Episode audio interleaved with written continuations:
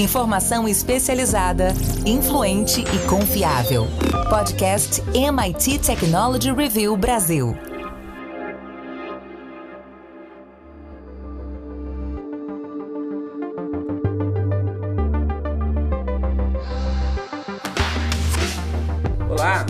André Miceli e esse é mais um podcast da MIT Technology Review Brasil. Hoje eu, Rafael Coimbra e Carlos Aros vamos falar sobre a nossa edição número 4. Nossa conversa vai ser sobre os temas da nossa edição mais recente, mas a gente vai falar sobre a matéria de capa, vamos falar sobre execução. E quem é assinante VIP leu antes nosso conteúdo fica disponível primeiro para esses assinantes. Para saber mais sobre os nossos planos, vai lá em www.mittechreview.com.br barra assine. Eu também quero lembrar, claro, que esse podcast é um oferecimento do SAIS e da Salesforce. Carlos Aros, o Thomas Edison nasceu em 1847. Ele foi um mestre da execução, o nosso tema de capa. Aliás, vale lembrar que ele foi colunista da MIT Technology Review.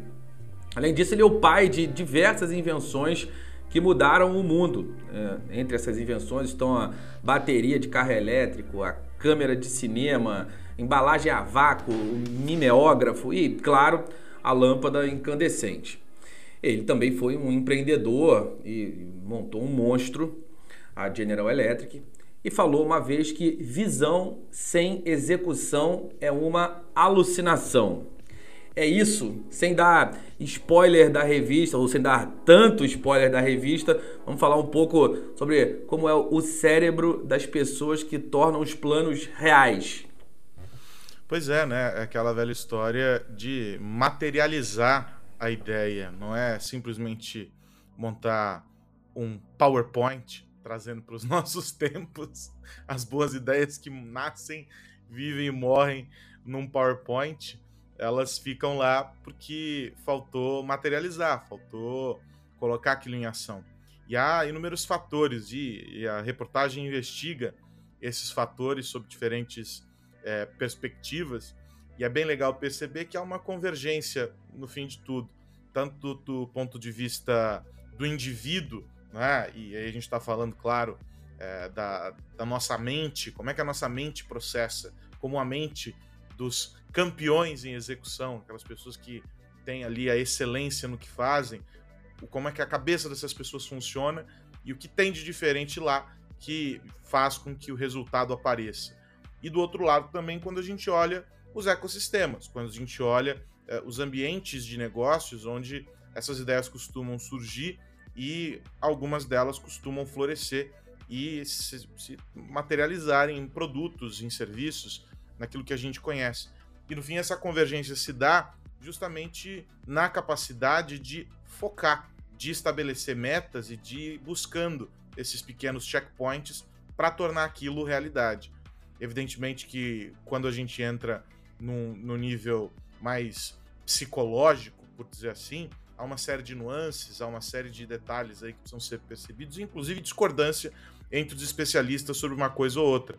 Mas é, a gente não, não pode é, perder de vista que essa capacidade de estabelecer uma meta e correr atrás dessa meta de forma bastante objetiva, de forma bastante é, focada, é o que coloca essas pessoas que realizam, né, os realizadores, é, na frente na comparação com aqueles que têm grandes ideias. Eu tenho um, um amigo que diz que é um idiota.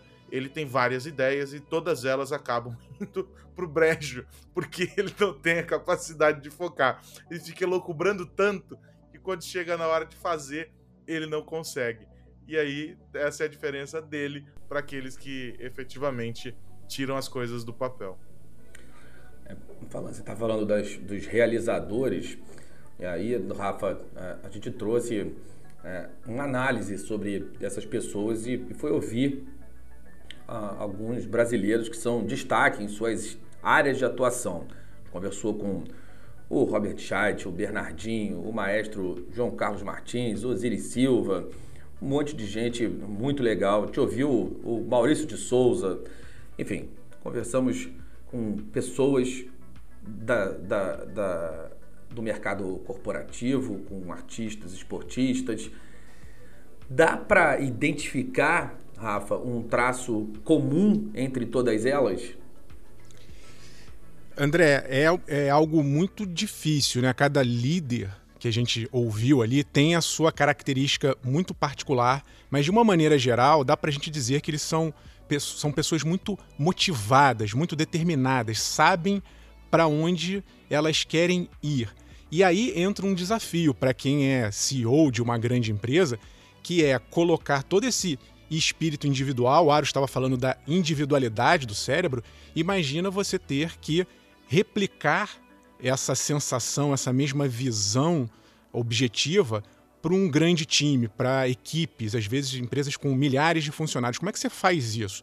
E aí é que começam a entrar essas estratégias. Você tem que, obviamente, também ter esse espírito, essa mentalidade por parte da sua equipe, mas existem, vamos dizer assim, mecanismos que ajudam. Né? No caso, vou, vou, dar um exemplo aqui: existe uma metodologia chamada OKR, que é você simplesmente trabalhar com objetivos, fragmentar, às vezes, esse objetivo, em vez de você trabalhar com uma meta de três anos, um ano, você pode trabalhar com uma meta anual, mas dividir por trimestres, e para cada trimestre você estabelece outras pequenas metas, indicadores que você consiga visualizar. Isso é uma coisa que ficou muito claro quando a gente foi ouvir as pessoas entender como funcionam as equipes de alto rendimento. Elas têm que materializar, ela tem que ver o trabalho dela concluído. Muitas dessas pessoas, quando estão trabalhando, estão fazendo uma parte do processo, do produto, do serviço, mas ela está enxergando aquele resultado final. A gente está aqui no meio das Olimpíadas, é aquele momento de subir ao pódio, de falar, pô, eu consegui isso também tem que ser passado. E uma forma de fazer isso é, por exemplo, fra fragmentar e deixar claro para a sua equipe que elas estão concluindo aqueles objetivos, ainda que de tempos em tempos. Acho que é, é fundamental que a gente estabeleça essa diferença entre criatividade e inovação. A inovação ela é esse processo. Não basta ter esse celeiro de ideias, você tem que saber também escolher as ideias, tem que ter decisão estratégica. E esses líderes de alto desempenho, eles também são muito bons nisso. Eles chegam num determinado momento que eles falam: olha, tem aqui um leque de opções, ok, isso aqui é tudo muito bonito, agora chegou a hora de escolher. Como é que eu vou definir, né, separar uma coisa da outra e focar no ideal? Tem que ter ali o momento da liderança, o momento da decisão, isso faz parte também do jogo. É, o Steve Jobs tinha uma frase boa sobre esse tema que era estratégia é dizer não. À medida que é, as pessoas vão avançando, independentemente da área, muitas alternativas vão se apresentando. Um, um esportista vai tendo opções de publicidade, de outras propostas de clubes para que ele participe. Um, um, ator vai tendo novas propostas de, de trabalho, enfim, independentemente da área, as oportunidades se apresentam e escolher aquilo que você vai dizer não é fundamental. Tem uma característica importante também nessas pessoas que é a conscienciosidade, né? um traço hum, de personalidade muito associado à disciplina. E, e, e evidentemente, a disciplina é um, uma característica associada a essa determinação que você que você falou, Rafa. Agora, Aros, tem também aquela aquele tipo de execução que a gente também trouxe, que é o da pessoa que nunca vai vai ver o trabalho pronto. A gente viu isso é, na história da humanidade acontecer em diversos momentos. As grandes obras das igrejas na Europa, é, que demoravam às vezes 200 anos para ficarem prontas, as pirâmides, tem alguns projetos hoje em dia é, que alguns cientistas trabalham e sabem que eles não vão finalizar. Alguém vai continuar aquela obra. É, dá para ter estímulo, assim, como é, o, como é uma pessoa que não vai ver é, a sua, o seu trabalho ficar pronto e também a pessoa que não pode errar, uma outra natureza de atividade associada à impossibilidade do erro. Oh, no primeiro caso, é interessante que se a gente for pensar é, na ciência, por exemplo, e a gente tem esses exemplos aí colocados mais, mais fortemente é, nos últimos tempos por causa é, das vacinas. A vacina, no formato que a gente conhece, é uma construção milenar. Né? A primeiro, o, primeiro, o primeiro passo foi dado há de mil anos e foi evoluindo, e a, cientistas foram abraçando é, aquela ideia, aquele conceito, aprimorando e entregando para as gerações seguintes elementos para que se alcançasse aquilo que a gente conhece hoje como vacina. Mas tudo nasceu de uma ideia de alguém que foi testando e que foi levando isso ao limite daquilo que era permitido naquele momento. Então, essas realizações, esses pequenos pedaços de história que são escritos por alguns, eles têm um papel importante na realização final. Essa é a grande motivação, descobrir mais do que aquele que antes de você conseguiu. Porque aí você também fez algo notável, algo que tem é, um determinado valor. E a gente, em determinados segmentos, essas obras incompletas já são maiores do que muitas obras que foram completadas por aí. O tamanho do desafio dá conta também dessa, dessa questão.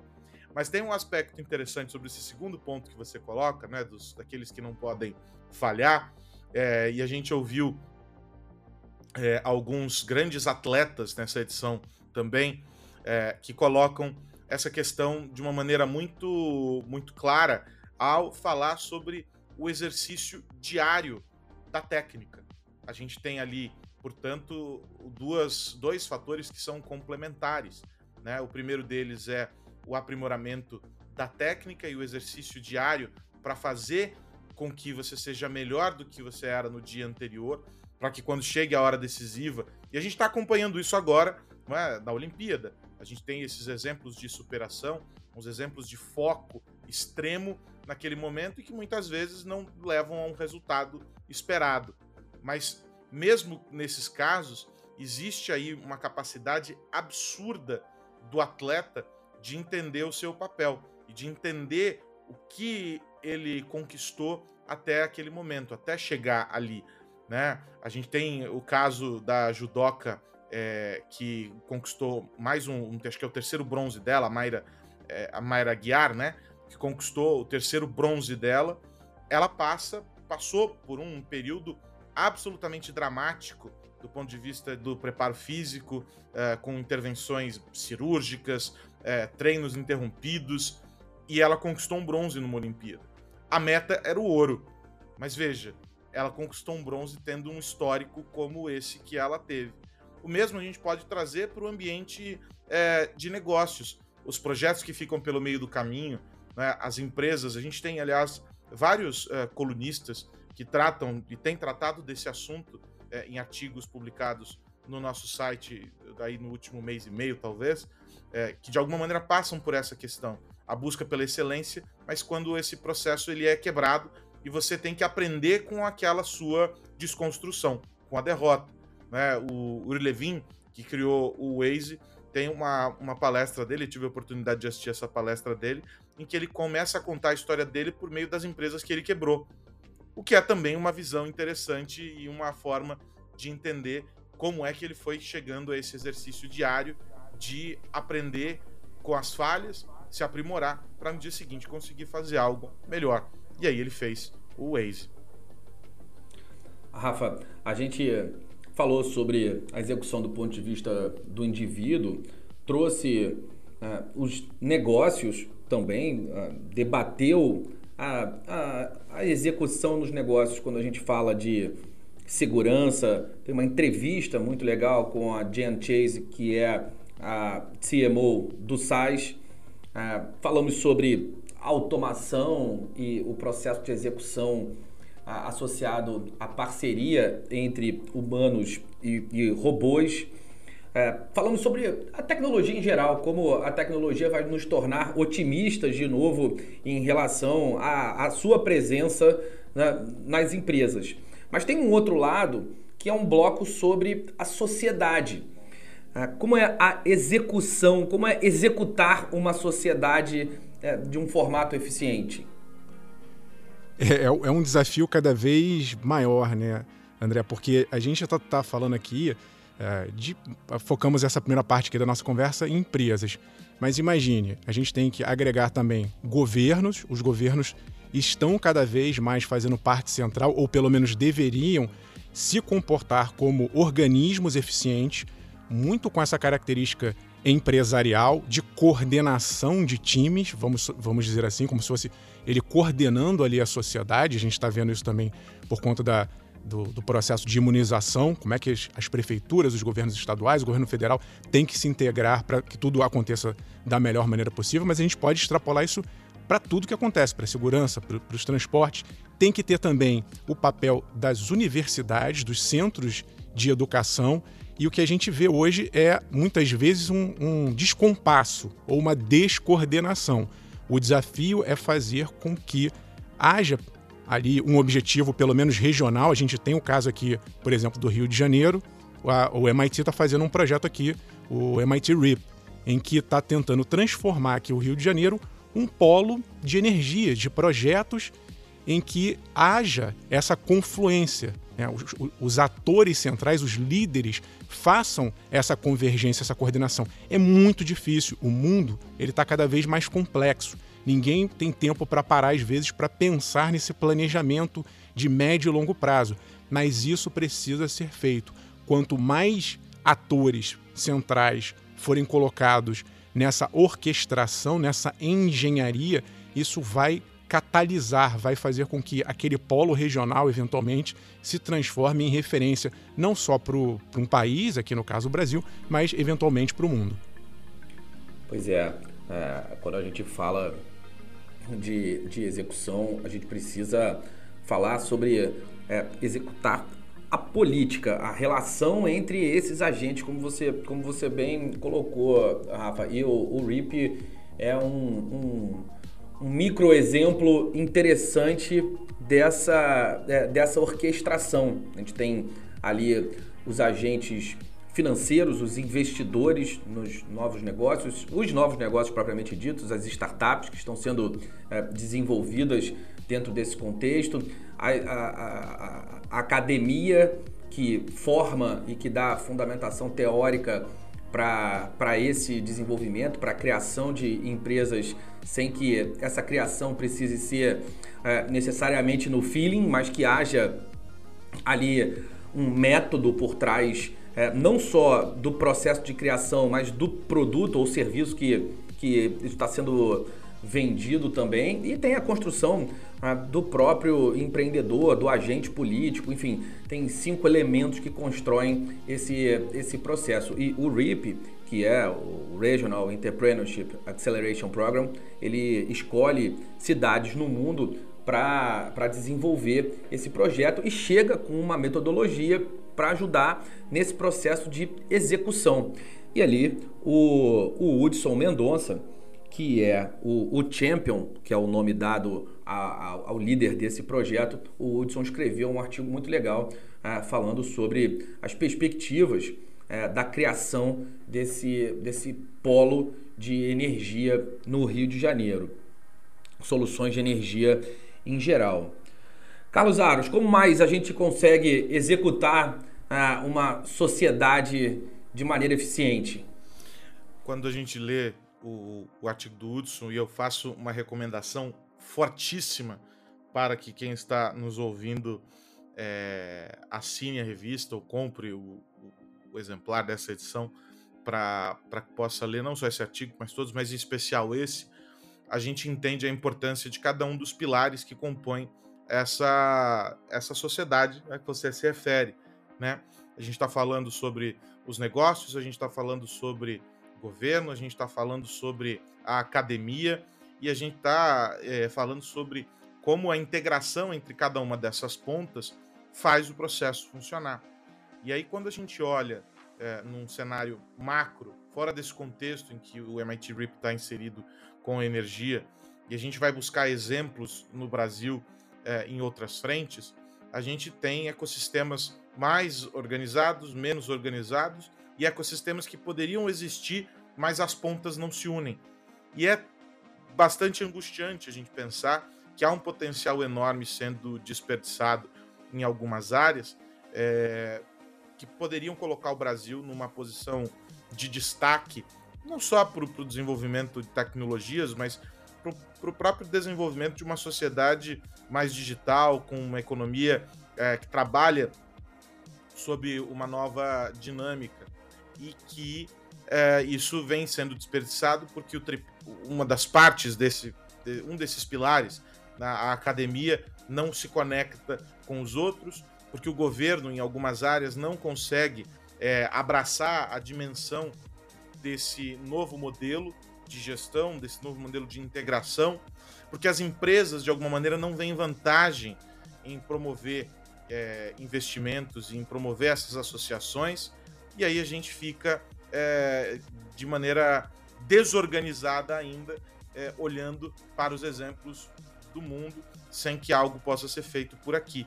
É por isso, entre outras razões, entre outras muitas razões, que o mercado de tecnologia tem uma oferta gigantesca de vagas sem que haja é, mão de obra qualificada. É porque a gente não organizou essas frentes. A gente não conseguiu fazer com que todos os agentes desse, desse caos estivessem é, alinhados. Porque se isso ocorresse, nós conseguiríamos minimamente equalizar isso e ter profissionais saindo do, do, das cadeiras nas universidades mais atentos para as demandas do mercado, as, indústrias, as empresas olhando também para um, um, para ampliação de um mercado, para a criação de um ecossistema e por aí vai. A gente não consegue alinhar essas pontas e é por isso que a gente vive gargalos profundos e a gente não consegue avançar. O artigo ele é perfeito ao desenhar esse quadro e as, os papéis de cada um desses pilares para que a gente entenda onde a gente está falhando. E é triste constatar que em alguns casos nós falhamos em todos os pilares.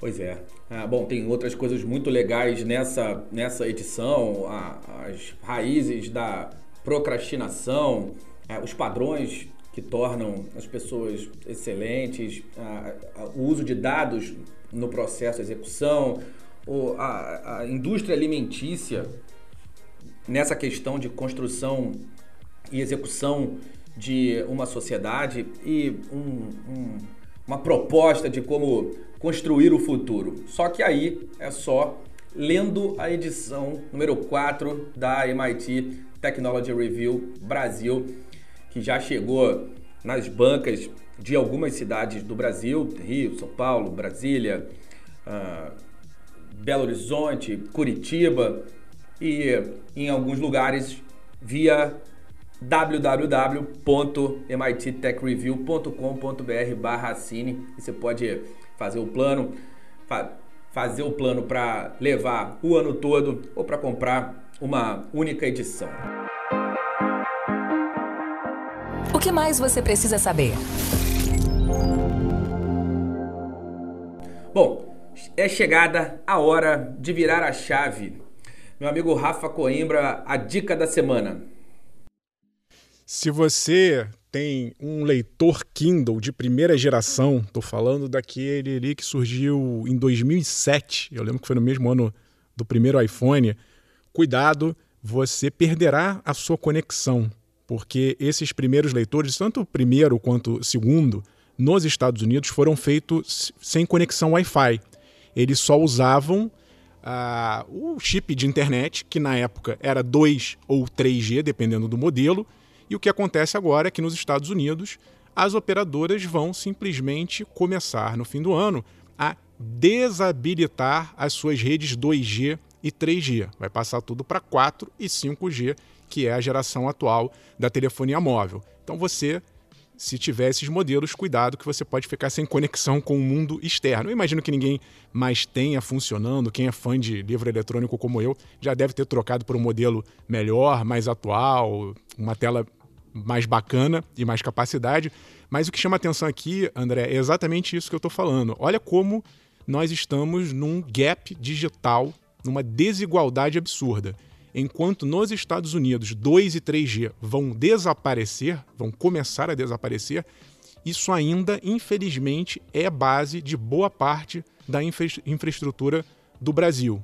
Em algumas regiões nossas, principalmente as mais afastadas, 2G e 3G são necessários para que se faça tudo, desde a conexão básica da pessoa com a sua internet até uma operação de uma maquininha em que alguém tem que fazer ali uma transação eletrônica usando um chip de, de telefonia móvel.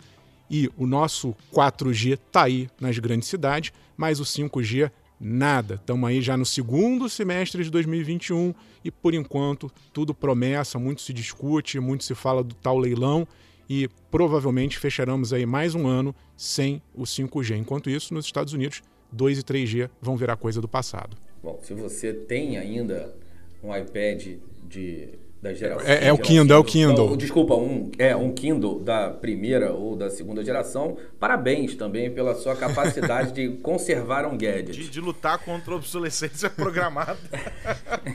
exatamente. A obsolescência programada, exatamente, Carlos Aros. Bom, é, meu amigo Aros, e aquela história do ouvinte antenado? Ah, eu vou até trocar o meu assunto para ficar em linha com o meu amigo Rafael Coimbra. Essa semana eu, eu estive no primeiro centro de inovação da Huawei aqui no Brasil com foco em 5G, o Ecosystem Innovation Technology Center, EITC. Ele fica na zona sul da, da cidade de São Paulo, no mesmo prédio onde está a sede da Huawei por aqui.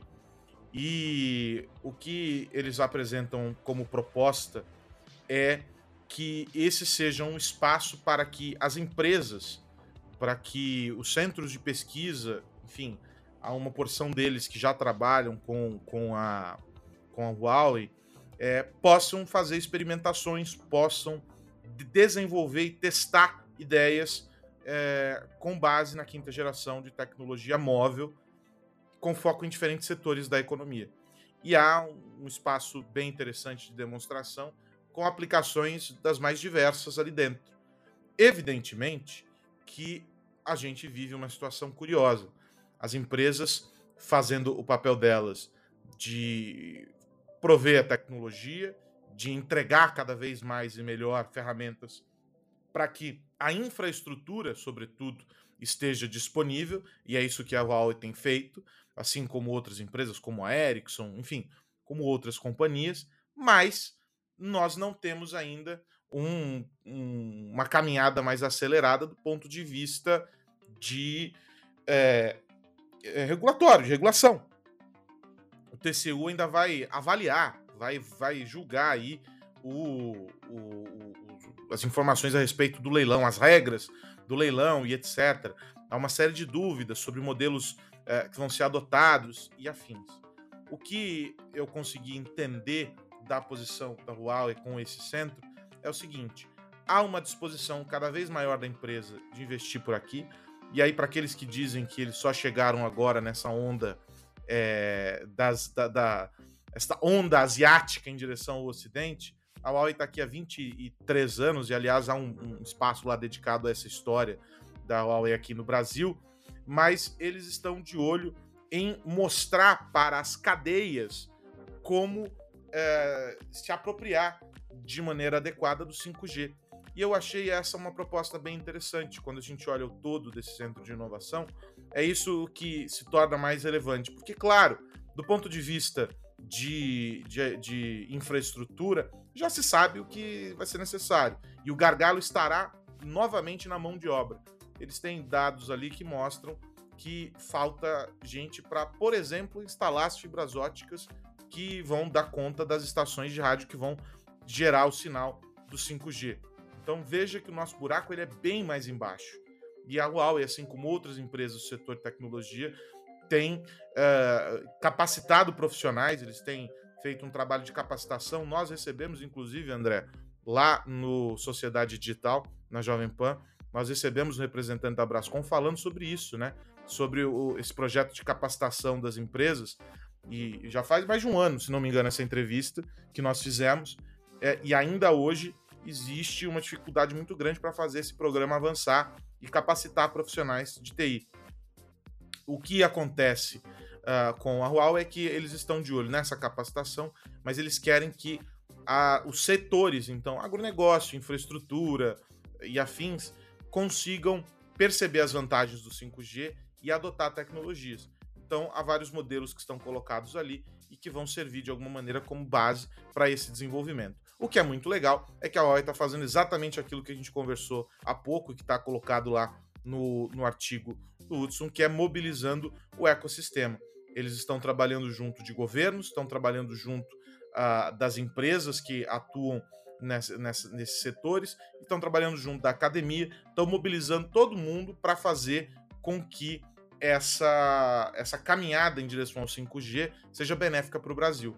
O diagnóstico, segundo os estudos mais recentes, é que o Brasil já está perdendo em produtividade, na, caindo nos índices de produtividade. Isso tem uma, uma relação clara com os investimentos em tecnologia.